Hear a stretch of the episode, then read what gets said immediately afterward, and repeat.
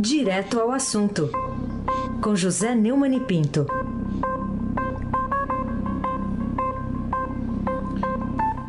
Oi, Neumani, bom dia. Bom dia, Raíssen Abac, Almirante Nelson e o seu pedalinho. Bárbara Guerra, Moacir Biasi, Clã Bonfim, Emanuel, Alice Isadora. Bom dia, melhor ouvinte, ouvinte da Rádio Eldorado, 107,3 FM. Aí se abaque o craque. Bom, vamos começar falando do STF, porque a ministra Carmen Lúcia está cobrando explicações sobre a ajuda da ABIN, Agência Brasileira de Inteligência, ao senador Flávio Bolsonaro. Destaque hoje também aqui dessa edição do Estadão. Queria saber de você, Neumann, o que, que a ordem da ministra do STF pode produzir de fato, né, de concreto nesse escândalo envolvendo arapongagem, fiscais da Receita e tudo mais. É, a ministra Carmen Lúcia, do Supremo Tribunal Federal, cobrou informações do ministro-chefe do Gabinete de Segurança Institucional, o general Augusto Heleno, e do diretor-geral da Agência Brasileira de Inteligência, ABIN. Alexandre Ramage. Alexandre Ramage está completamente mudo, escondido numa moita, né? acoitado, como se dizia no tempo do cangaço. O general Augusto Heleno mentindo, como sempre. A ministra deu 24 horas para eles contarem a verdade. Duvido que contem. A reportagem de Guilherme Amado é uma grande notícia, foi publicada sexta-feira, dia 11, na revista Época, e foi confirmada pelo Estadão, apontando que a ABIN produziu dois documentos. Abrindo, a, o, o, o Heleno está negando, então pode ser que tenha sido a ABIN do B, né?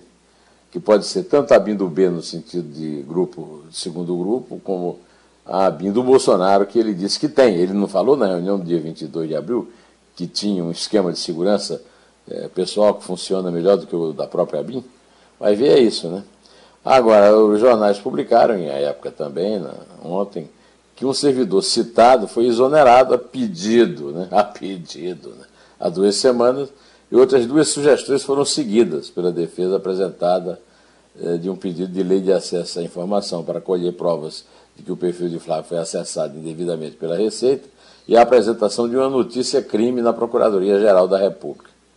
No despacho, a, a Carmen afirmou que o caso é grave, grave, e é muito grave. Grave a ponto de exigir do Augusto Aras, o Procurador-Geral da República, uma ação mais efetiva do que isso. Urgem providências dos omissos pais da pátria da República do Faz de Conta e, sobretudo, de um procurador-geral que funciona como despachante pessoal da família Bolsonaro e especialmente do presidente, e não como representante da sociedade, que devia ser, por definição constitucional, é, da carta vigente desde 1988. O, o Abac é o craque. Neumann, eu queria que você falasse também das razões do Procurador-Geral da República, Augusto Aras, razões que ele explicitou para chamar de informais as ações da Operação Lava Jato em Curitiba, em São Paulo e no Rio de Janeiro. Então é, é tudo na informalidade? Pois é, então. Sem institucionalidade, dizer, e que o combate à corrupção deve ser aprimorado no país. É claro que deve ser aprimorado, mas não é com ele, né? Não é com ele que está lá para passar o pano e passar a mão na cabeça do Bolsonaro e da família dele. É, nessa afirmação que ele é, fez num, numa videoconferência do lançamento do anuário do Ministério Público, promovido pela revista Consultor Jurídico, jurídico ele disse, é, ele não citou a Lava Jato, mas deu exemplo, como você disse, das forças-tarefa citando São Paulo, Rio de Janeiro e Curitiba. Aliás, é bom acrescentar que o plural de força-tarefa é força-tarefa mesmo, como publicou o Estadão. E não forças-tarefas como saiu no noticiário da Globo, nos comentários, na televisão em geral. Né? Bom, voltemos ao português mal falado pelo Augusto Aras. Tudo que nós, tudo que nós queremos é isso, institucionalidade, para que não tenhamos que lamentar que metade da operação foi boa, metade foi desastrosa temos que ter sempre uma otimização. Eu não sei bem o que é otimização. Nós precisamos, ele disse, de ter combate à corrupção nas 27 unidades da federação, não somente em duas ou três. para isso falta institucionalidade, afirmou o procurador-geral, que também se queixou que o, as contas são cobradas no, no CPF dele. É, tá bom. É, acontece o seguinte, eu, até agora o Augusto Aras não tem nada a mostrar é, que seja 1% acima do que a força a, a tarefa da Lava Jato produziu. Vê se se toca, né, o seu Augusto Aras. Augusto Aras é um petista, o pai dele era assessor do Chico Pinto, que era um ídolo da esquerda e também um delator do regime militar. Talvez por isso que ele está aí na Procuradoria-Geral da República. É, o senhor Raíssen Abac, craque. Tem um termo que a gente se acostumou a usar, né, para telefonia, chamar empresas aí de grande porte de superteles, mas agora no Brasil tem a ex-supertele, que é a Oi, e que foi arrematada pela, pelas concorrentes. É o que destaca, inclusive, hoje aqui o Estadão. Queria saber o que, que você conclui dessa notícia, de possíveis lições até de combate à corrupção, já que a gente teve presidente que prometeu isso durante campanha política. É, prometeu, mas não está cumprindo, está traindo. É, a Supertele Nacional não existe mais.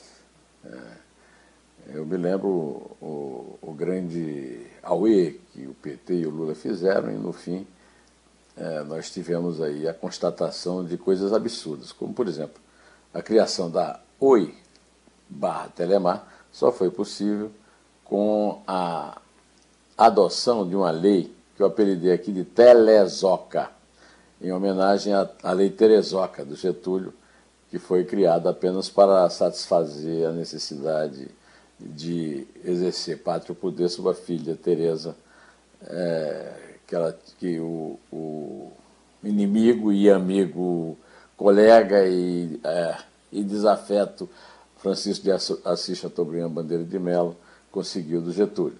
Ou seja, foram feitas condições muito especiais para que a, a UE se tornasse uma supertele e, e a quebra né, da supertele é, que a Oi está recebendo aí é, uma. É, a Oi tinha 15,8% do mercado, viu? E a maior parte vai ser desembolsada pela TIM. A Vivo vai pagar é, 5 bilhões e meio, 33,3% do total. A Claro, 3,7 bilhões, 22,3% do, do o total, a, parte, digamos, do leão né, é, é da TIM, 7 bilhões e 300 bilhões, ou, ou seja, 44,3%. Isso não foi de surpresa, todo mundo já previa isso.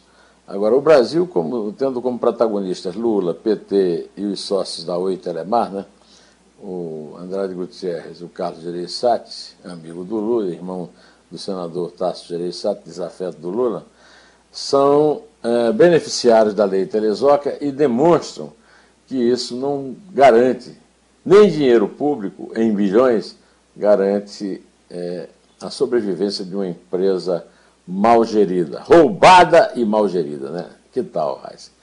Se abate, o craque.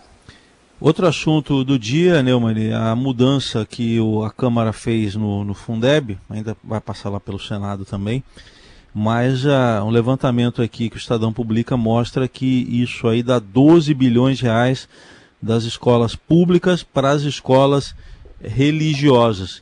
Eu queria que você falasse um pouco dessa, desse desfalque da verba que já é escassa para a educação leiga, para ir para a chamada educação confessional.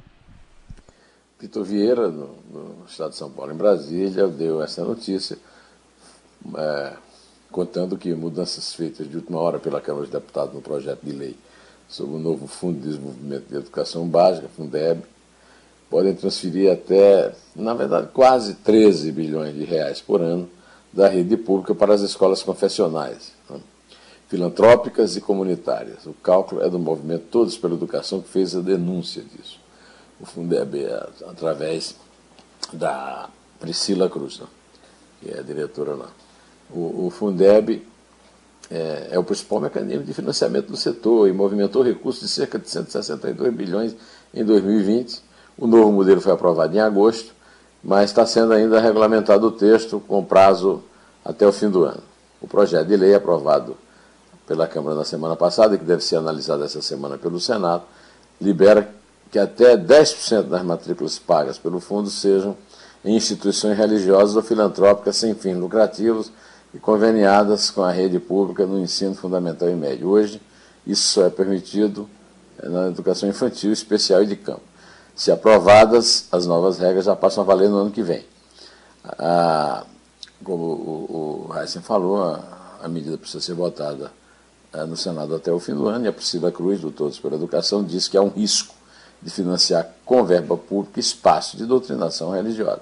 Aí nós vemos é, que ah, essas é, atividades confessionais têm muita força, não apenas no executivo, através do Bolsonaro, que até colocou Deus no seu slogan, né, mas está se dando bem com o diabo, como mostra muito bem a questão lá da ABIN, mas também lá no Congresso, na Câmara e no Senado, com as suas imensas bancadas da fé, que na verdade é, são bancadas na é, picaretagem. Abac, craque. Neumann, começou ontem a vacinação contra a Covid nos Estados Unidos, hoje já é o, o segundo dia, e começou num dia histórico também, porque o país lá chegou aos 300 mil mortos, e também porque no mesmo dia o colégio eleitoral confirmou Joe Biden, aquilo que quase todo mundo já sabia. Só um ou outro que não. Aliás, um que estava se negando a cumprimentar o Biden agora cumprimentou. Foi agora de manhã, pelo horário brasileiro, o presidente da Rússia, Vladimir Putin, já, já cumprimentou o Biden. O que, que você diz dessas notícias que chegam dos Estados Unidos? Eu digo que eu tenho muita inveja quando eu vejo o noticiário da TV e ouço o noticiário no rádio leio no jornal caminhões e aviões de carga carregados com as primeiras levas de quase 3 milhões de doses de vacina contra o coronavírus começaram a chegar aos 50 estados americanos, depois de viajar entre a noite de domingo 13 e a manhã de ontem 14, enquanto os hospitais corriam para instalar postos de vacinação e seus ansiosos trabalhadores monitoravam cada carregamento hora a hora. A primeira é, vacinada foi uma enfermeira de cuidados intensivos, negra, e no Long Island, Long Island Jewish Medical Center, centro médico judeu de Long Island, ou seja, duplamente uma, uma injetada no preconceito. Aí a, a, a, a disse não foi nada diferente de tomar qualquer outra vacina. Eu estou louco para ter essa sensação, viu? Ah, ao mesmo tempo, nós ficamos sabendo dessa notícia trágica, 300 mil mortes nesse dia, mas vemos uma luz no, no fim do túnel, não é o trem, vemos uma luz com a vacina. Às 5h28 da, da tarde né, de segunda-feira, 14, no horário de Washington, 7h28 no horário de Brasília, o democrata Joe Biden conquistou o número necessário de votos no colégio eleitoral, que confirma sua eleição como presidente dos Estados Unidos, que também foi confirmada na sexta-feira com a derrota da, da última tentativa espúria de eh, anular votos que ele considera ilegais do Donald Trump. Resta saber quando é que o pato do Donald, aqui nos nossos trágicos tópicos, vai reconhecer o presidente Joe Biden e cumprimentá-lo. Agora, eu não sei, viu, Hessen? Eu acho que o Joe Biden não está perdendo o sono esperando o telefonema do Jair Messias Bolsonaro, não. O nosso capitão cloroquina ou capitão de milícia, seja lá o que for. Aí se abate, o craque, para fechar, queria que você compartilhasse com o nosso ouvinte aqui um pouco do seu artigo que está no blog do Neumann. O título é Não há vacina nem cura contra a estupidez. E a linha fina diz assim: uma semana após Shakespeare ter sido vacinado e no dia em que os norte-americanos são imunizados da Covid na gestão Trump, brasileiros não sabem se se livrarão da pandemia nem de Bolsonaro. O último parágrafo, como eu sempre faço aqui nas, ter nas terças-feiras, é, o meu artigo está no blog desde ontem à noite, com ocupação de cargos técnicos da saúde por fardados que não frequentam mais quartéis, mas clubes, círculos militares, sem comando.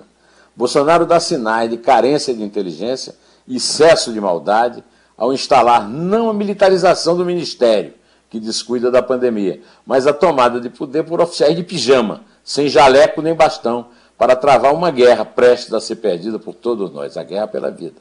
A medicina não tem solução para esse desvario. Não há vacina nem remédio para prevenir ou curar. Basta que ir ou desumanidade, mesmo que sejam explícitas e confessas. Resultado disso, viu, Raíssa? Termino de ler aqui o meu artigo para dar uma notícia.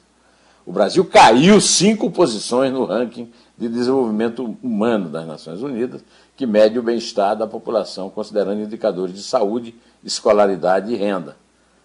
Dados divulgados pelo Programa das Nações Unidas para o Desenvolvimento, PNUD, mostram que o Brasil recuou da 79ª posição em 2018 para a 84ª em 2019, primeiro ano do governo Bolsonaro.